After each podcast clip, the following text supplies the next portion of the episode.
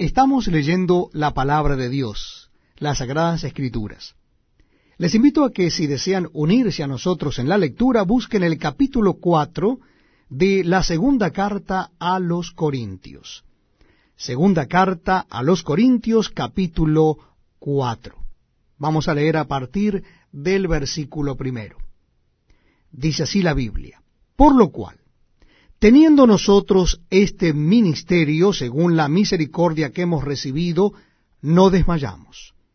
Antes bien renunciamos a lo oculto y vergonzoso, no andando con astucia, ni adulterando la palabra de Dios, sino por la manifestación de la verdad, recomendándonos a toda conciencia humana delante de Dios. Pero si nuestro Evangelio está aún encubierto, entre los que se pierden está encubierto, en los cuales el Dios de este siglo cegó el entendimiento de los incrédulos, para que no les resplandezca la luz del Evangelio de la gloria de Cristo, el cual es la imagen de Dios. Porque no nos predicamos a nosotros mismos, sino a Jesucristo como Señor, y a nosotros como vuestros siervos por amor de Jesús. Porque Dios, que mandó que de las tinieblas resplandeciese la luz, es el que resplandeció en nuestros corazones para iluminación del conocimiento de la gloria de Dios en la faz de Jesucristo.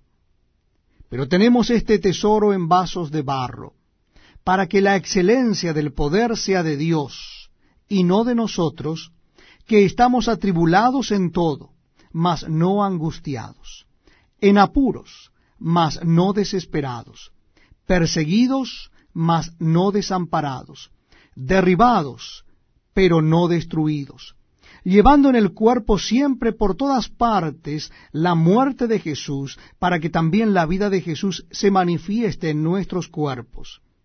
Porque nosotros que vivimos siempre estamos entregados a muerte por causa de Jesús, para que también la vida de Jesús se manifieste en nuestra carne mortal.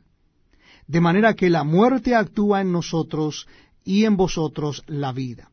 Pero teniendo el mismo espíritu de fe, conforme a lo que está escrito, creí, por lo cual hablé, nosotros también creemos, por lo cual también hablamos, sabiendo que el que resucitó al Señor Jesús, a nosotros también nos resucitará con Jesús y nos presentará juntamente con vosotros. Porque todas estas cosas padecemos por amor a vosotros, para que abundando la gracia por medio de muchos, la acción de gracias sobreabunde para gloria de Dios. Por tanto, no desmayamos. Antes, aunque este nuestro hombre exterior se va desgastando, el interior no obstante se renueva de día en día. Porque esta leve tribulación momentánea produce en nosotros un cada vez más excelente y eterno peso de gloria, no mirando nosotros las cosas